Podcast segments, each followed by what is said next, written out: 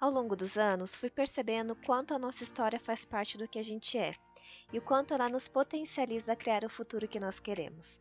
Os aprendizados e as experiências que vivemos traçam os nossos caminhos e sempre nos levam para onde devemos ir. Nos empoderamos ao lembrarmos das nossas histórias e mais, ao ouvir outras mulheres, nos inspiramos ainda mais a nos conectar com a nossa própria história. Eu sou a Ju Faria e criei esse espaço para que juntas possamos nos conectar e transformar a visão de nós mesmas, do mundo e criar a mudança que queremos para esse planeta. Comece pela sua história.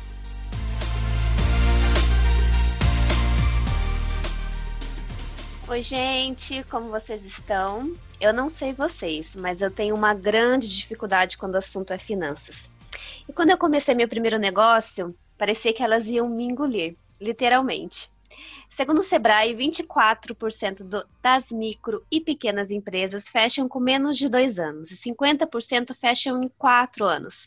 E um dos grandes motivos que influenciam nesses números é a falta de gestão financeira das empreendedoras né? Eu talvez fique nesse, nessa estatística aqui. Então a gente sabe a importância de controlar as finanças e o que o dinheiro da empresa não é nosso dinheiro. Mas mesmo assim, às vezes pulamos essas informações. É importante saber que existem profissionais que podem nos ajudar a suportar ou até mesmo traduzir aquelas coisas que a gente realmente não entende. E por isso eu convidei hoje para estar aqui duas mulheres incríveis que conseguem fazer isso com o pé nas costas. Empresárias, contadoras, elas ajudam pequenas empreendedoras a começarem e manterem seus negócios, que é importante, né? Manterem. Além de ser contadoras, elas se preocupam de verdade com o atendimento humanizado. Além de números, elas olham a organização e o humano por trás dela, de forma clara, humana e sistêmica. Fundaram a Almaty, onde prestam um serviço além da contabilidade. Suportam e atendem principalmente necessidades financeiras e até energéticas das organizações. Com base em toda a sua experiência tiver, que elas tiveram nesses anos ajudando seus clientes, entenderam as principais dificuldades dos pequenos empreendedores que estão começando seus negócios e fundaram um novo projeto, com foco em ajudar mulheres que querem iniciar suas jornadas empreendedoras, a Lab Mulheres. Bruna e Laís, as contadoras com alma. Sejam bem-vindas, meninas, mulheres. Obrigada, que lindo!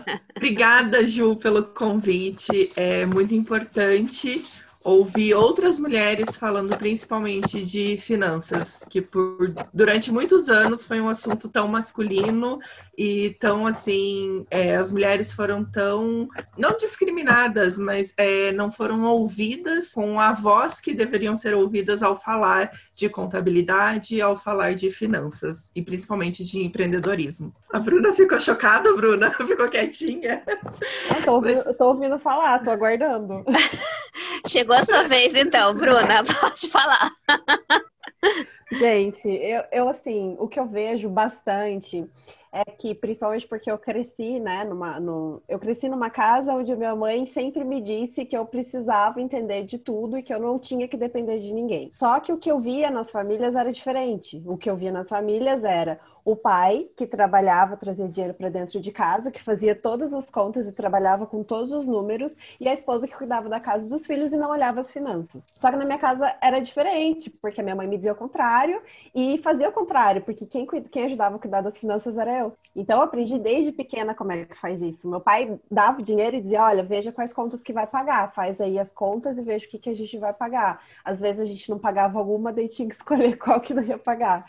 E quem fazia isso era eu. Então, desde muito cedo, eu fui habituada a mexer com dinheiro mesmo. Meu pai sempre foi vendedor, sempre tinha dinheiro em casa, trabalhava com muito dinheiro, né? Que naquela época a gente não, não colocava no banco, ele trazia o dinheiro das vendas no final do dia para casa, então ajudava ele a contar. Eu sempre tive uma relação boa com dinheiro. E isso fez muita diferença na minha vida adulta, que é o que eu vejo que a maioria das mulheres não teve lá na infância. Muito legal o que a Laís falou, né? O que você falou também, mas é que a gente tem um, é, uma imagem, né? Sei lá, que realmente o dinheiro, a finança, os números estão muito mais ligados com o masculino, né?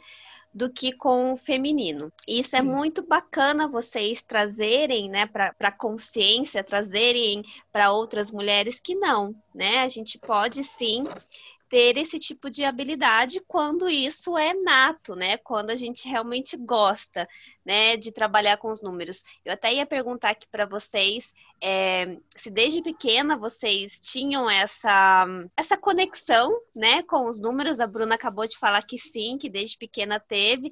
Laís, foi o mesmo caso para você? Você também desde pequena tinha essa conexão com os números? Eu nunca tinha reparado até a Bruna comentar agora que sim, na minha casa também foi o contrário. Minha mãe sempre foi dona de casa, sempre foi mãe de nove filhos, que ficou em casa para criar todos. Meu pai saía para trabalhar, final do mês ele fazia o quê? Chegava com o dinheiro em casa e dava na mão dela. Era ela quem administrava o dinheiro da casa. Eu nunca ajudei a administrar o dinheiro, mas era ela quem fazia toda essa parte administrativa de dinheiro, de contas. Então sempre a mulher teve contato com os números, com as finanças. Então, eu acho que eu cresci vendo isso e para mim foi natural. E desde escola, desde sempre, números para mim sempre tive facilidade, nunca tive dificuldade. E minha mãe sempre foi empreendedora de, ai, ah, vendo isso, vendo aquilo, vamos fazer isso, vamos fazer aquilo e fazia livro caixa, que depois de muito tempo eu fui entender o que era um livro caixa. Mas ela fazia as continhas dela ali na agendinha dela, o que entrava, o que saía, fluxo de caixa. Ela já fazia o controle dela de uma forma bem manual, mas ela fazia o controle. Então eu cresci vendo aquilo. Então, para mim, mulher sempre teve contato com finanças, sim. Uhul, é isso aí. Olha essa mãe, hein, fazendo fluxo de caixa. Arrasou. Menina, para gerenciar nove filhos, né? É, tem que fazer, né? Eu com gente... só quase fico doida, gente. Imagine nove filhos, Nossa Senhora, que santa mãe Laís. Santa mãe da Laís, né? É, e falando de uma mulher que nasceu em 1945, criada numa cidade de interior, tendo estudado só a terceira série.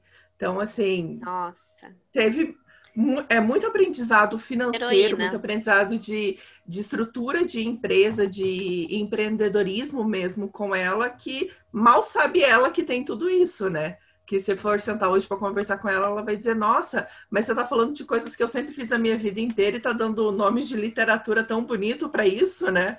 Sim. E, são... e, minha mãe é uma entre tantas mulheres que existem no Brasil, no, nos interiores por aí, né?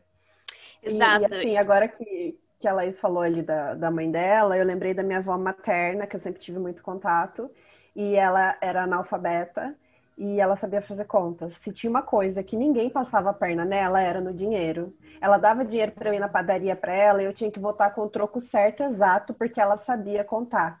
Então, isso, agora eu também me toquei como isso é forte na minha família. As mulheres da minha família sempre, sempre, sempre foram muito é, eu não vou dizer autossuficientes, porque parece que eu estou desmerecendo outras mulheres, mas elas sempre tiveram que lidar com aquilo ali e elas tiravam aquilo ali de letra, sabe? Sempre foi muito simples, porque, pô, minha avó analfabeta não deixava ninguém passar a perna dela, perna nela nas contas, é massa. Muito massa. Sim. Sim, e eu acho que está muito relacionado àquilo que a gente sempre ouve, né? De ouvir realmente a nossa natureza, a nossa intuição porque ela é mais certeira do que, de fato, às vezes, às vezes, muitas vezes, a teoria, né? De fato. Então, ouvir sempre aí a intuição, eu acho que é uma das, grandes habilidades dos, das empreendedoras, né? Mesmo porque a gente tem essa intuição, as mulheres têm essa conexão com a intuição de forma muito mais aguçada, né? Acredito eu, é, do que o masculino. Então, por que não aproveitar, né? Tudo isso é, já que as nossas ancestrais aí nos ensinaram né, essa arte de trazer conhecimento interior do que vem com a gente para fora. Eu juro, eu até tento me desligar disso e dizer que não tem conexão com o espiritual, que não tem conexão com coisas de. Eu juro, eu tento, mas daí a gente começa a bater um papo e daí você começa a ver que vem desde sempre, e sempre foi assim, e que tem conexão sim. Tá na nossa história tudo tem conexão espiritual, né? Eu estava conversando com a Ellen também, a gente estava falando acho que de criatividade, e a gente já foi para o lado espiritual também, porque tem tudo a ver, né? Não adianta a gente realmente querer fugir. Mas meninas, me contem, como é que vocês se conheceram? Como é que foi, surgiu aí a ideia desse primeiro negócio, né? Que é o escritório de contabilidade de vocês. Como é que deu esse match entre Laís e Bruna? Nossa, lá em Barbacena, quando não, não foi lá. Foi em 2008 que a gente se conheceu. Eu conheci a Laís no meu primeiro emprego. Meu primeiro emprego registrada, né? Eu era estagiária. Bruna negando um ano de conhecimento nosso. A gente se conheceu em 2007, 2007 Bruna. É que 2008 que eu fui efetivada, Deus só lembra a partir daí. Eu tanto esqueci a época da estagiária, mentira, mentira.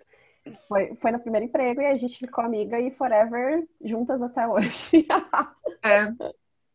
Foi, sei lá, é, foi, sabe aquele encontro que era para acontecer? Foi exatamente isso. É, eu entrei para trabalhar, um mês depois, Bruna começou a trabalhar na empresa e colocaram assim: ah, olha, você vai ensinar a Bruna a fazer isso. E Bruna sentou do meu lado e dali estamos até hoje. Sim, é... tudo que eu sei de cálculo foi a Laís que me ensinou. Então, Mas assim, como é que foi? Vocês duas depois pediram a demissão do emprego e fundaram a Almaty? Nossa, foi uma jornada longa. A gente teve, antes de chegar a fundar nossa empresa juntas, cada uma de nós trilhou um caminho diferente, né? A Laís seguiu na mesma empresa, mas a vida dela transformou. A minha, eu escolhi sair antes dela, escolhi viver outras experiências em outras empresas, até que eu fui demitida e o nosso caminho se cruzou de novo. E ela aí já era outra mulher, já, né, Laís? É, a gente se conheceu adolescentes, né? Eu conheci Bruna, eu tinha 23 anos, hoje tem 36, então faz bastante tempo. Eu era ali saindo da adolescência e estava ainda recém-formada recém em administração, então, tipo, tinha toda uma vida ainda pela frente. E Bruna, quando se formou em contábeis, resolveu, não, eu vou sair dessa parte de cálculo trabalhista e quero ser, me formei em contabilidade, eu quero ser contadora, eu quero saber como é fazer contabilidade. E saiu e foi aprender a ser contadora, foi ver como era viver num escritório contábil, numa empresa contábil. E virei madrinha de casamento de Bruna, Bruna virou madrinha do meu casamento, e aí engravidei, e quando eu virei mãe, decidi que não ia mais virar CLT e que eu ia trabalhar em, de casa, e eu só, só sabia que eu não ia ser CLT, era a única coisa que eu sabia. Como eu ia me virar, eu não sabia. Aí surgiu a oportunidade de eu prestar serviço de casa para outros é, peritos contábeis, mas trabalhando de casa. Aí um belo dia, a Bruna me liga, Laís, eu fui demitida. E agora? Chorando. Chorando. Dinheiro do escritório. E daí foi, calma, fica calma, não sei o quê. E eu tinha recém me formado em contábeis. Eu estava me formando, estava ali, bem pertinho de eu me formar em contábeis. Então eu peguei e falei para ela: olha, Bruna, se nada der certo, a gente abre o escritório, fica tranquila. E foi só isso. E foi. E aí... deixa, deixa, eu contar a, a, o conselho mais precioso que eu recebi dela nesse dia, que é assim, é um banho, quem já foi demitido sabe como é isso, é um banho de água fria, é tipo um soco na sua cara, no seu estômago, é como se alguém te, te desse uma paulada, é terrível, é terrível, é terrível, principalmente quando ninguém dá sinais de que tem alguma coisa errada, entendeu? E para mim, eu jurava que tava tudo bem. Depois eu entendi os motivos da, da demissão, que não tinha nada a ver com a minha forma de trabalho, tinha a ver com a, porque eu não me encaixava dentro do, daquele negócio, daquele estilo de negócio, né? Mas a Laís me falou o seguinte: pega suas coisas e vai embora. Eu falei, não, mas é que eu tenho que terminar uma empresa que eu tô fazendo.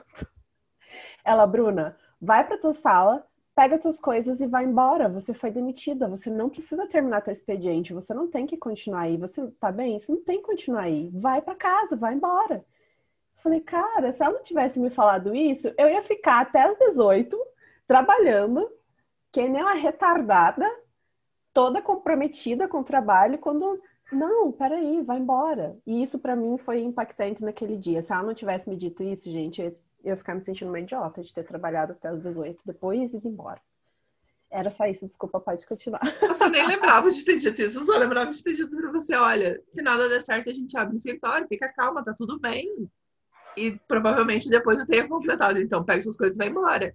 E aí, num fim de semana, logo depois, alguma coisa assim, ela foi no churrasco com um amigo nosso que falou para ela: Mas por que, que você e a Laís não abrem um escritório?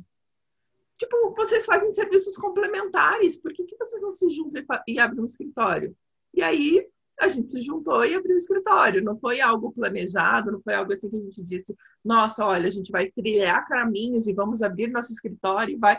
Não, foi simplesmente acontecendo e desde que aconteceu, a gente sempre lutou para dar certo. Então é uma coisa assim que É, a Bruna, desde que eu conheço ela, a gente estava conversando ontem sobre isso até. Ela sempre teve esse espírito de empresária. Sempre teve muito forte nela disso, desde sempre. E, como falei, conheci Bruna adolescente, né? Uma das coisas que ela sempre falava era esse pensamento grande dela de, de gerenciar, de ter o, a própria equipe, de ter, sabe, de ter o poder, de ter. E ela sempre teve muito forte nela isso. É uma coisa dela. Então, assim, a gente nasce com esses sinais. E talvez a gente não dê valor. Lá, quando a gente é jovem, lá atrás, a gente não dê tanta importância. Mas a gente tem esses sinais na gente. Com certeza. Sim, sim, a gente tem. E até, até a gente ia até falar sobre isso, mas eu vou adiantar aqui. Tem essa questão de idade, né, entre as mulheres. Pô, ou a gente é muito nova, né, para empreender, ou a gente é muito velha, né, para mudar ou para empreender. É, teve em algum momento, ou tem em algum momento aí da vida de vocês, essa questão da idade, porque a gente já está já passou os trintinha, né? Eu já tô quase chegando nos 40. Ai, estamos juntos. Ai, gente. E aí vem nesse né, negócio, nossa, recomeçar, né? Será que ainda dá, dá, tempo? Mas dá, né? A gente sabe que dá, que todo tempo é tempo, mas a gente acabou, a sociedade acaba, né? Não sei, a gente vai entrando numa numa onda de que nenhuma idade é boa, né? Esses dias eu até ouvi um post falando, ah, para a mulher nenhuma idade é boa, para o homem toda idade é boa, né? E tem essa questão, acho que dentro da gente mesmo. Em algum momento tem, teve ou tem essa questão aí para vocês? Ah, a nossa, a nossa profissão é uma profissão complexa, está mudando, mas é, no nosso ramo, o, o contador Power é aquele cara, aquele senhorzinho, né? Que, que tá, tipo, na meia idade, assim, e é um cara de terno e é um cara. E eu sempre fui uma menina, e sempre fui com cara de menina, de, de menina nova, né? Mesmo quando, mesmo quando eu tinha 30, as pessoas deixavam que eu tinha 20 e poucos. Então, eu sempre achei que as pessoas não iam me respeitar por causa disso. E aí, eu criei, eu criei um mecanismo de defesa, que é o quem fala mais alto. E aí eu tenho comigo uma autoridade que é só minha, a Ju sabe. A Ju sabe bem. Por quê? Porque dessa forma eu consegui fazer com que as pessoas que são mais velhas que eu e que não é, que tinham essa barreira do respeito com uma jovem me ouvissem. Porque aí, se eu, se eu me comportar como uma pessoa séria e autoritária, as pessoas vão me levar a sério, independente se eu tenho 17 anos ou se eu tenho 50 anos. Hoje eu tô tentando ser mais flexível porque eu não preciso mais disso eu entendi que aquela pessoa que não me respeita não é a pessoa que eu quero do meu lado. Eu quero do meu lado as pessoas que acreditam no que eu estou fazendo. Então, eu tive uma mudança muito grande é, de autoconhecimento desde quando a gente abriu o nosso negócio. E a minha busca para autoconhecimento começou em 2016, quando eu fui demitida, quando eu precisei lidar com isso, quando eu precisei lidar com os sentimentos que isso, que isso me trouxe, quando eu precisei aprender como é que era ser empresária, quando eu precisei é, aprender que, calma aí, eu vi a vida inteira as pessoas fazendo de um jeito, mas eu não preciso fazer daquele jeito, eu posso fazer do meu jeito. Chegar até aqui hoje é um, foi um caminho, assim, eu ainda estou em construção, sabe? Mas eu já não vejo mais esse negócio da idade como algo que interfere em alguma coisa para mim. Tanto que a gente, nossos clientes hoje, eles são de faixas etárias diversas, assim. Só que é claro, a galera que se conecta é quem não quer que eu fique falando certinho, sabe? Porque vai rolar um palavrão, vai rolar, tipo, um erro de português ali. E é assim que, eu me comunico, faz parte, sabe? Né, Laís? Não, é que você falando de a, a característica do nosso cliente, né? A gente levou um tempo para entender que hoje fala-se muito de persona a gente levou um tempo para entender quem era a nossa persona aqui no nosso escritório físico, principalmente pelo fato da gente achar que a gente tinha que se enquadrar num padrão de que, nossa, se chegar algum cliente aqui, a gente tem que ser séria, a gente tem que estar de terno, gravata, com cara de homem e se portar como masculino. Porque é esse tipo de profissional que eles querem, eles querem um contador. E não, gente, tá tudo bem. Depois a gente tinha um outro nome, a gente tinha uma outra roupagem, até que um belo dia a Bruna acorda e fala: não tá certo, essa não é a gente. E ela fala, foi aí que surgiu o Almate. Dessa história de empreender com alma, a gente empreende com alma, sim. Porque eu quero que um cliente chegue aqui, olhe para minha cara e me veja de, sei lá, de cabelo preso ou de cabelo solto e fale, tá tudo bem, você é Sem assim. maquiagem, sem maquiagem. Sem maquiagem. sabe? Que, e- que, que entenda que eu não preciso ser uma figura masculina. Eu posso ser sim feminina e não ser vulgar ou não ser julgada por ser uma mulher. E entra bem nessa questão que você falou de ser mulher, a gente é, acaba tendo muito com idade, né? Todo aniversário, acho que toda mulher tem isso, né? Ou pelo menos eu e Bruna, a gente sofre disso. Chega perto de aniversário, a gente fica, meu Deus, eu tô fazendo tantos anos e olha tudo que fez na minha vida. Ou eu tô onde eu queria estar, ou eu não tô onde eu queria estar, ou eu imaginava. Toda mulher tem isso, é uma coisa do feminino. Mas é, tem uma coisa que é muito importante a gente sempre lembrar, que a gente construiu muita coisa para trás. A Bruna sempre fala que a gente traz na mochilinha. A gente não larga a nossa mochila. Então, nunca é tarde para você começar e também nunca é tarde para você abandonar. Se não tá bom, tá bom, posso começar um rumo novo. Não tem por que eu continuar só porque ah, eu já tenho 36 anos, por que, que eu vou parar de fazer isso e começar algo novo? Porque eu quero, porque eu estou afim, porque talvez me dê um gás novo, porque talvez seja o meu propósito.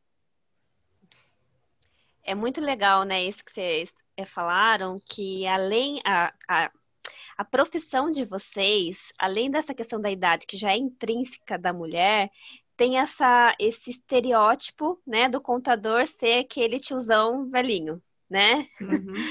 E vocês vieram e ressignificaram isso, né? Claro que primeiro dentro de vocês, né? Para vocês poderem externalizar que vocês sim podem ser contadoras excelentes e serem mulheres. E como é que tá a quarentena de vocês, mudando de assunto, né? A gente tá aí na quarentena, se Deus quiser daqui a pouco acaba. Como é que foi esse período aí? Muitas, muita, muito produtivo para vocês? Nossa senhora. O que, que a gente fez na quarentena, Laís? A gente fez e aconteceu, né? A gente começou o projeto, terminou o projeto, recomeçou o projeto.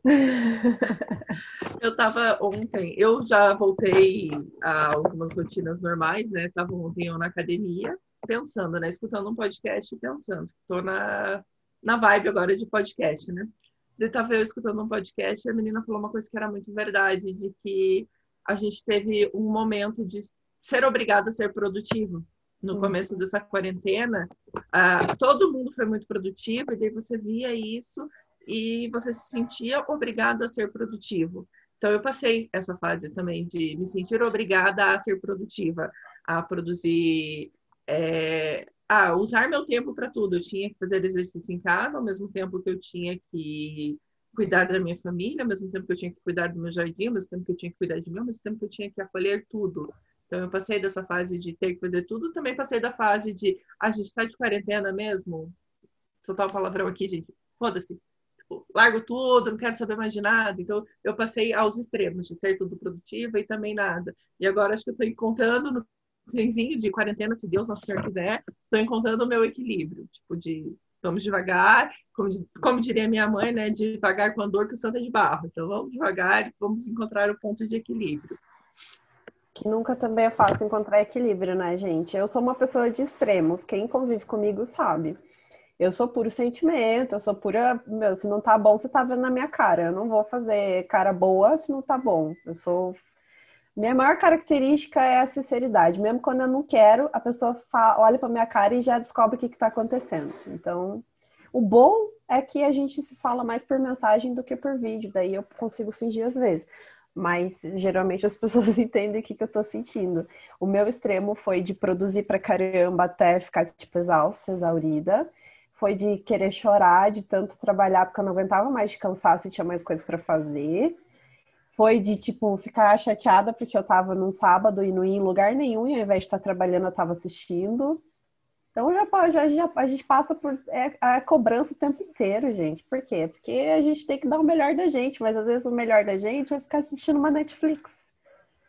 Então não precisa, né? Ser a super mulher, ser a super empresária. Contanto que eu, eu acho assim, eu tenho os meus prazos obrigatórios, que porque eu não posso prejudicar nenhum cliente, isso para mim é muito sério. Então me ralo, me quebro para entregar, mas espera aí, aquilo que não é urgente, que não depende da minha vida, deixa eu viver, né? Deixa eu cuidar de mim, porque sem, sem a minha pessoa, a minha empresa não existe. Então não adianta eu ficar me ralando e esquecer de mim. Eu preciso cuidar de mim primeiro para depois cuidar das minhas empresas, dos meus clientes, né, da minha empresa, dos meus projetos. Tipo assim. Sim, porque a gente conversou muito sobre isso, né? Se não existe a gente, não existe uma empresa, né? Exatamente. Exatamente. Então, acho que é, foram várias fases aí, né, que vocês passaram, eu também, acho que a maioria das pessoas. É, é, uma negação, né? Primeiro, não, isso não está acontecendo, não pode ser, e depois você querer produzir uma, ah, então tá bom, então já que aconteceu, deixa eu produzir, né? Deixa eu aproveitar esse tempo, estudar e trabalhar e fazer os meus projetos, tirar os projetos do papel, fazer tudo, e depois você fica, ai, depois vem a fase da canseira, né? Não aguenta mais nada, não aguenta mais produzir, não aguenta mais quarentena, não aguenta mais ver as pessoas. E, e, eu acho que até chegou um ponto, chegar a um ponto onde a gente realmente encontrar o nosso equilíbrio, né? Que talvez esse seja o grande aprendizado para mim nessa quarentena, realmente é encontrar né, esse equilíbrio entre o doar, né, e entre o cuidar de você, entre o cuidar de você e o cuidar do outro. O outro aí tá a empresa, né? Tá essa forma que a gente contribui para a sociedade, para o mundo através daí do que a gente é, do nosso servir. É primeiro cuida da gente, depois a gente serve o que tem transbordando dentro da Exatamente. gente. E sabe uma coisa? Se a gente não tem nada transbordando, falta, né? Sim. Aí a gente pega da gente para dar pro outro. Ontem o meu sábio filho, aos seus seis anos de idade, olhou para mim e falou: Mãe, por que que Papai do Céu criou o coronavírus? Eu, ai, filho, não sei. Dele, eu acho que eu sei para a gente dar valor e cuidar um dos outros. Porque se a gente não cuidar dos outros, os outros morrem. Eu, é. Aí, filho, faz todo sentido. Se a gente não cuidar um dos outros, a gente acaba prejudicando. Nossa. Caramba, né? Super. Olha. Vocês... Um grande, um, um grande mestre, Sim. né? Aí na sua casa, né, Laís? E eu falo que todo mundo é mestre uns dos outros, né? E os nossos filhos são os nossos mestres, nossos pais a gente são, nós somos os mestres dos nossos filhos, amigos, parceiros, sócios. É um sempre aprendendo com o outro, né? Trocando essas coisas maravilhosas. Sim, às vezes a gente quer resposta pronta, né? Não existe resposta pronta. E às vezes eles vêm com umas coisas tão lógicas. E sim, é lógico, a gente tem que cuidar um do outro. E, e é bem isso que você falou, a gente está nesse momento de cuidar de empresa, de cuidar um do outro mesmo. E de se conhecer também, né? Porque você quer coisa melhor do que você ter que ficar imerso em você mesmo, que foi isso que aconteceu de março para cá, né? É a gente com a gente mesmo, rolou muito autoconhecimento, muito, muita. Para a maioria das mulheres também tem a autocobrança que é muito forte, né? De você ter que fazer tudo, ter que ser tudo. Mas o se conhecer é legal, porque aí você sabe o que, que, o que, que você precisa para viver bem, que é que, que não é negociável, sabe? Eu, eu preciso cuidar do meu corpo e da minha alimentação. Para mim é inegociável, porque senão eu não consigo produzir. Então eu sei que a caminhada eu vou fazer e a alimentação eu vou cuidar, mas eu não tô cuidando, né? Mas eu vou, eu vou mudar, eu vou mudar. A pessoa, né? A alimentação tem, é, quer dizer, né? Precisa, precisa começar a cuidar disso. Meninas, e, e como que foi assim para vocês é, até agora, né, um grande aprendizado assim do empreendedorismo? Ou que vocês tipo, não fariam de novo, sabe? Nossa, tem aquela coisa, né? Nossa, eu não faria isso de novo de jeito nenhum. Tem, existe isso aí? Com tem uma vocês? música, uma música que eu e a Bruna a gente sempre fala, né? Se eu soubesse antes o que eu sei agora, eu faria tudo exatamente igual. Então, assim, é aquela velha história da mochilinha. É aprendizado. Foi, foi no tempo que foi, do jeito que tinha que ser. Mas agora, pensando que hipoteticamente, se eu pudesse voltar no tempo, o que, que eu não faria? Eu não, eu não tentaria me encaixar em padrões que eu não, onde eu não caibo, sabe? Se eu tiver que me apertar para caber, é porque tá errado, não tá certo. Pense nisso, inclusive, você ouvinte, querido ouvinte, pense nisso. É, quanto mais a gente se encaixa para caber, mais a gente se machuca, né? Pois é. E é o que a gente mais faz. É. Nossa, pensando, é realmente se encaixar em padrões é dolorido. Mas é, ontem até no Instagram da, do Lab Mulheres eu fiz uma pergunta sobre você é, de autocobrança e tudo, né? E as pessoas falaram que o que elas mais sofrem, assim, que deixam de fazer, o que você deixa de fazer, né? Por que você deixa de fazer alguma coisa? Por autocobrança, autojulgamento ou por medo de decepcionar? E 100% das pessoas responderam que deixam sim de fazer alguma coisa por medo de, do julgamento do outro, e a grande maioria é pela autocobrança. Então, assim, a autocobrança também, é, além do se encaixar no padrão, é aquela autocobrança. Então, deixar de me cobrar tanto, talvez é uma coisa que eu abandonaria ao longo do caminho, que eu estou tentando abandonar, por olhar tanto na minha mochilinha, estou tentando abandonar a autocobrança, mas talvez um conselho para a Laís de cinco anos, olharia para ela, Laís, vai crescendo sem cobrar tanto, vai levando a vida só. Maravilha, meninas. Eu acho que isso é um bom é um bom aprendizado, né? E eu acho que é um bom conselho para a gente de hoje, né? Sempre lembrar de, de se permitir ser quem a gente é e de não se cobrar tanto. Mulheres, e aí vocês é, têm aí na bagagem de vocês, né, um, o acompanhamento de muitas empreendedoras, muitos empreendedores, é, numa visão geral, assim, o que, que vocês percebem que, que essas, essas pessoas que estão iniciando agora no empreendedorismo têm mais dificuldade? Maior é o financeiro, sempre.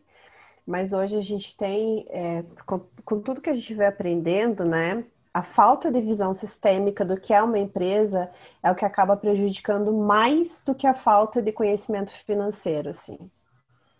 Que aí, aí vira uma bagunça e a pessoa fica imersa naquele caos ela não consegue sair dali porque ela não vê para onde que ela tem que ir, ela não sabe o que, que ela tem que fazer.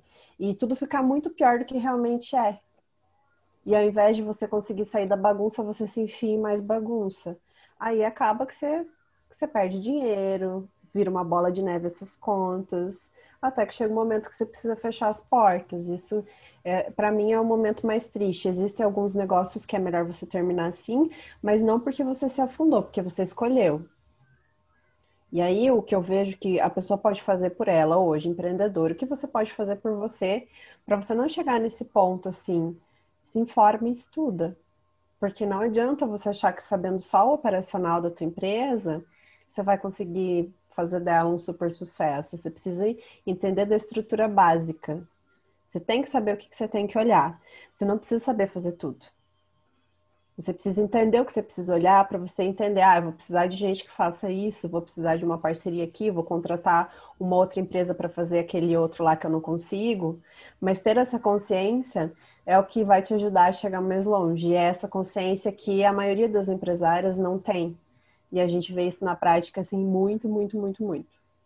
Sim, o financeiro ele é o que quebra uma empresa, de fato. Uma empresa sem dinheiro não funciona.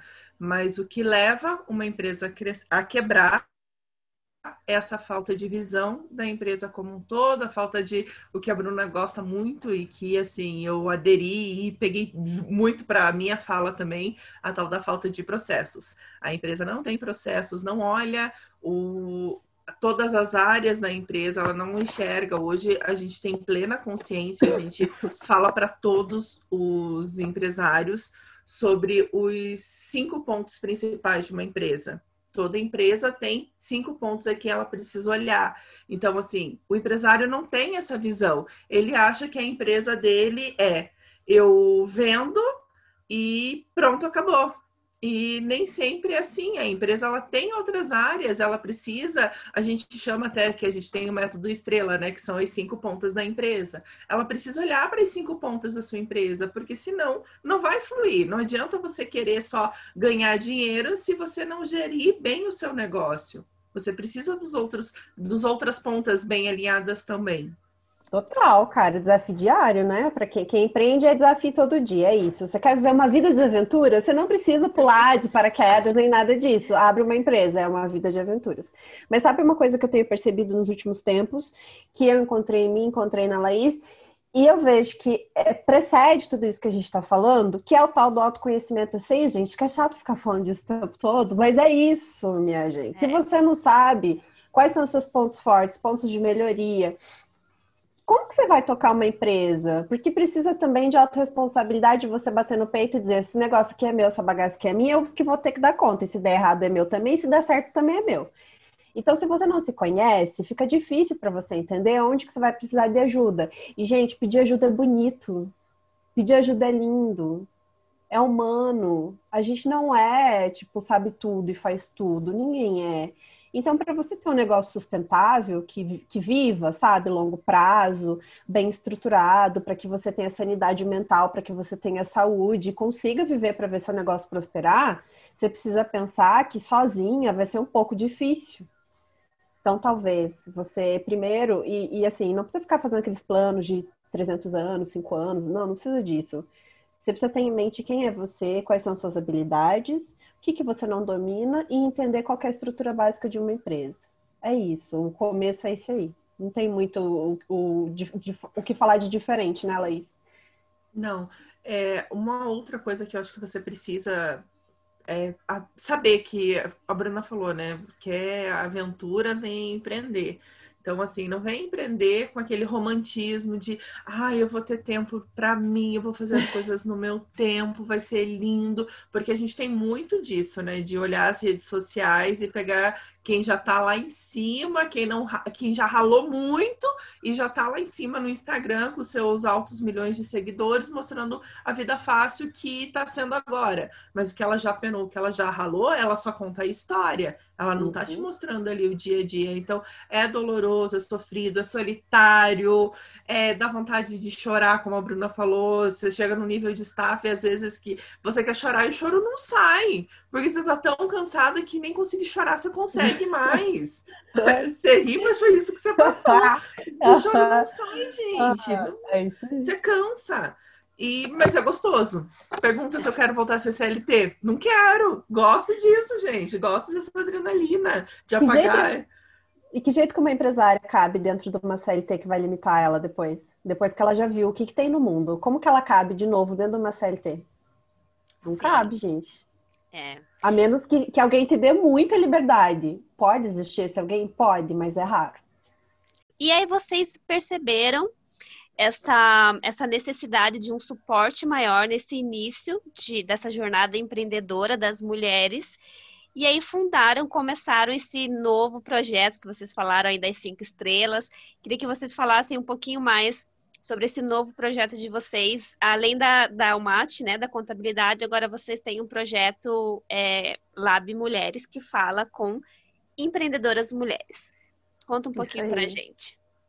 Esse projeto foi, foi a nossa, o nosso livramento das cascas, né? Das cascas que a gente vem trazendo que não precisa, que deixa a gente pesada, até a gente encontrar esse lugar de mais leveza que o lugar que eu tô hoje é da Bruna empresária, não é da Bruna contadora, porque a minha profissão não me define. A minha profissão, ela tem uma imagem de uma pessoa que não sou eu. Eu sou muito mais que uma contadora. Então a gente quer trazer isso porque a gente entende que nem começa do zero primeiro, né? Ninguém começa do zero. Você tem lá a tua mochila, que a gente já falou sobre a mochila aqui. Você traz conhecimento de tudo que é canto, de tudo que é lado, além do conhecimento ancestral que está ali, das suas avós, das suas bisavós, da taravós, tudo isso está dentro, tá dentro da gente. Em algum momento a gente consegue conectar. Com toda essa força, a gente resolveu criar algo novo que tem muito mais a ver com a nossa essência do que acho que qualquer coisa que a gente já criou até hoje, né, Laís? Sim. É, demorou muito para a gente tomar a consciência do que estava sendo o Lab Mulheres. É, como falei, a gente vem com essa história de o papo do feminismo rolou por aí, mas a gente sempre teve isso de apoiar outras mulheres, de cliente nosso precisa de alguma indicação, a gente sempre, mesmo inconsciente, deu preferência a outras mulheres, a indicar outras mulheres, a sempre ajudar outras mulheres a crescer. Isso sempre foi nosso, não foi. É, posso dizer que inconsciente, foi meio que natural para a gente sempre ajudar outras mulheres a crescer. Então, a gente nunca sofreu preconceito explícito, mas a gente sempre teve isso contador masculino, então a gente sempre teve isso com a gente, a gente sempre quis ajudar a outra mulher quando a gente sabia que, ah, a minha amiga tá vendendo flor, então eu vou ajudar a minha amiga. Se alguém precisa comprar flor, é da minha amiga que eu vou indicar. Ah, eu tenho, conheço uma mulher que tá fazendo, eu vou indicar a mulher que eu conheço. Por mais que eu também conheça o homem, eu vou dar preferência para mulheres, sempre foi nosso. Então, quando a gente criou o, um laboratório para mulheres, foi para isso, para ajudar outras mulheres também, principalmente com isso, com a dificuldade que se tem de, de falar de empreendedorismo, com a dificuldade que se tem de falar de negócios, com a dificuldade que mulheres têm de encontrar uma rede de apoio. Começou com a ideia de como vamos falar, e assim, é uma rede de apoio, é um lugar para se falar de sucesso, é um lugar para se falar de fracasso, é um lugar para se falar de o que deu certo, o que deu errado, é realmente um laboratório. São testes, é sucesso, é erro, é tentativa. A ideia central do projeto é uma rede de apoio, é conectar outras mulheres para falar de negócios, mulheres que queiram crescer também. Exatamente. Uma coisa interessante que eu até estava pensando aqui enquanto a Laís falava, a gente nunca sofreu nenhum tipo de preconceito, né, em, em, relação ao nosso gênero, no sentido de enquanto profissão. Mas aí, se a gente for pensar no empreendedorismo, o empreendedorismo para o homem não é o mesmo que para a mulher, e é ridículo quem fala que é igual. Vocês estão vendo ali a Laís, enquanto ela está aqui conversando com a gente no, no podcast, ela está atendendo o filho dela. Quantos caras que vão fazer podcast estão conversando ali e o filho entra para. Não, tem, tem provavelmente tem alguém que está cuidando dele. Então a gente tem que parar de, de idiotice, né, gente? A gente dizer que é tudo igual para todo mundo. Não é. Assim como não é igual, para a classe social onde eu, eu, e a Laís estamos. Eu sei que a gente empreende de um lugar de muito privilégio, diferente de um monte de outras mulheres que não tem nem a chance de começar o um negócio, porque ela já trabalha CLT e ela faz outras 300 coisas que não permitem que ela comece o negócio dela. E isso também é muito sério. A gente quer falar também para essas mulheres, sabe? Porque se tá difícil para ela começar, imagine a informação. Que horas que ela vai parar para se informar, para se educar, para estudar? Para ter um norte mesmo, para saber como é que faz, para saber como é que começa.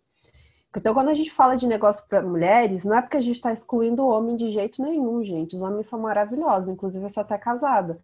Tipo, tem meu pai, tem meu irmão, tem os meus amigos, eu amo. Adorei. Inclusive, eu sou até casada com um. Né? Tipo... Eu acolho ele em casa. Total, gente. Meu marido é maravilhoso. Eu admiro pra caramba ele.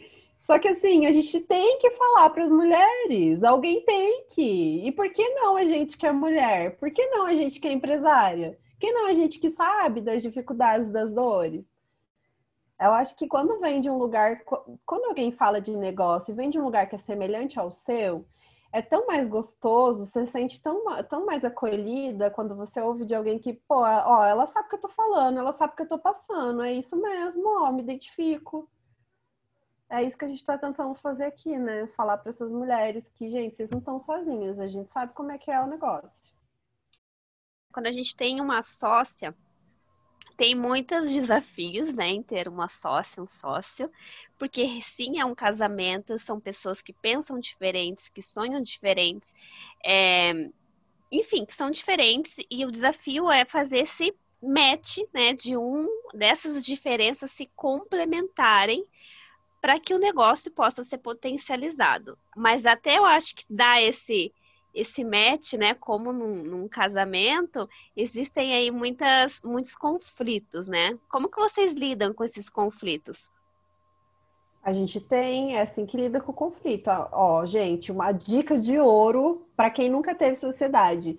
Sabe o que, que você faz com o conflito? Conflita. Aí você briga, você fala o que tem que falar, tudo no respeito, obviamente. Mas não adianta a gente querer fugir ou dizer para vocês que, nossa, é perfeita a nossa relação, porque não é. O que acontece aqui, que eu acho que é essencial, é muito respeito. Eu respeito a Laís demais, ela me respeita demais. Tem uma coisa que é essencial também, que é a admiração. Eu, para mim, ela é a profissional mais inteligente, ela é a pessoa mais competente. Eu não poderia ter é, encontrado uma sócia mais competente. Isso faz uma grande diferença na hora dos perrengues, porque mesmo quando a gente discute, é algo que nunca é questionado. A competência de cada uma nunca é questionado. A gente pode questionar o modus operandi, mas nunca a competência. Isso, isso, cara, isso é inquestionável. E é o que trouxe a gente até aqui. A gente também não deixa nada sem dizer. Nós conversamos sobre absolutamente tudo que precisa ser conversado, sem medo, sabe?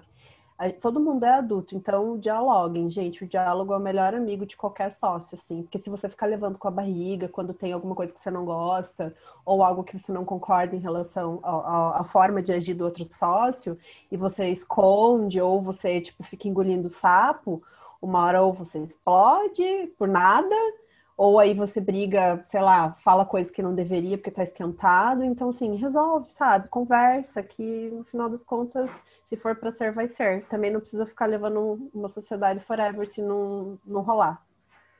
Tudo Sim. pode, né? Tudo pode na sociedade também, né, Laís? Depende, depende do que as duas pessoas querem. Sim, é bem o que a Bruna falou. Acho que o respeito combinado com essa admiração pela profissional que ela é, faz muitas vezes a decisão que ela toma eu apenas assinar embaixo.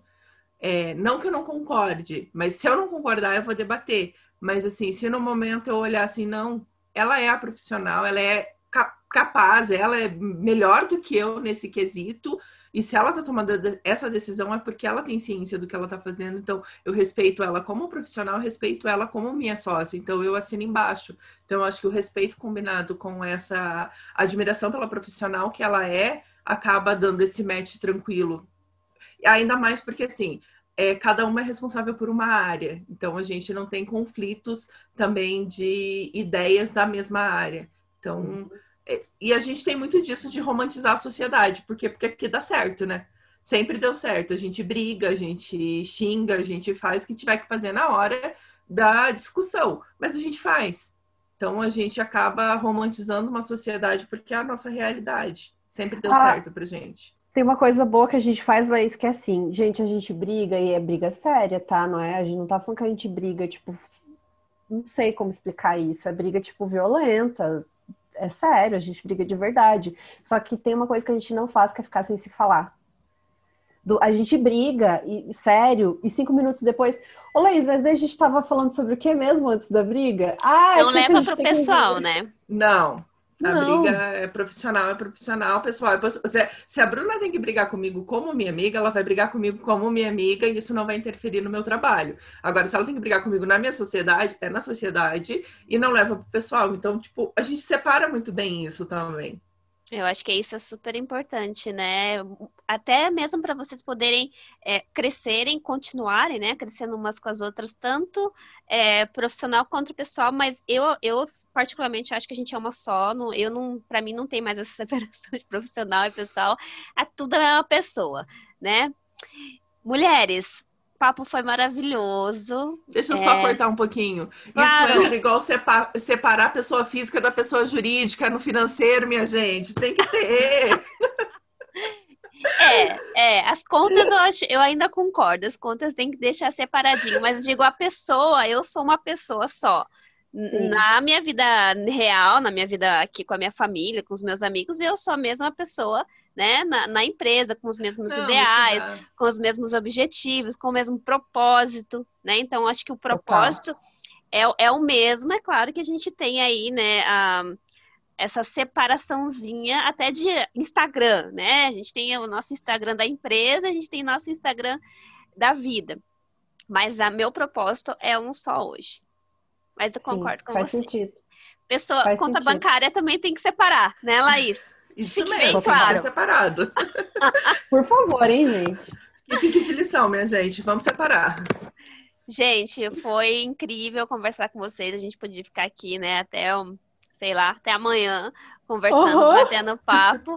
É, muito, muito obrigada. Eu quero que vocês é, falem os arrobas de vocês, onde é que a gente pode encontrar os projetos de vocês. É, e vocês, como é que a gente pode trocar com vocês? Quais são os arrobas? Adoro isso, é hora de dar o arroba. Vamos lá! Arroba lab, L-A-B, mulheres. A gente tem o arroba almate.cse também. Se vocês quiserem nos encontrar, falem com a Azul. Ah,